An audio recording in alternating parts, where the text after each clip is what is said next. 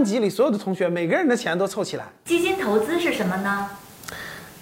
基金投资呢？呃，给大家举个例子啊，比如说我们班里总共有五十个同学，那每个人同学呢都没有太多钱，但是每个人都有几百块钱。这样呢，咱们把这个钱凑起来，班级里所有的同学每个人的钱都凑起来，总共凑了个一万块钱，拿这个钱去投资，无论是房产啦、理财啦、基金啦这些有价值的资产，凑起来的这个。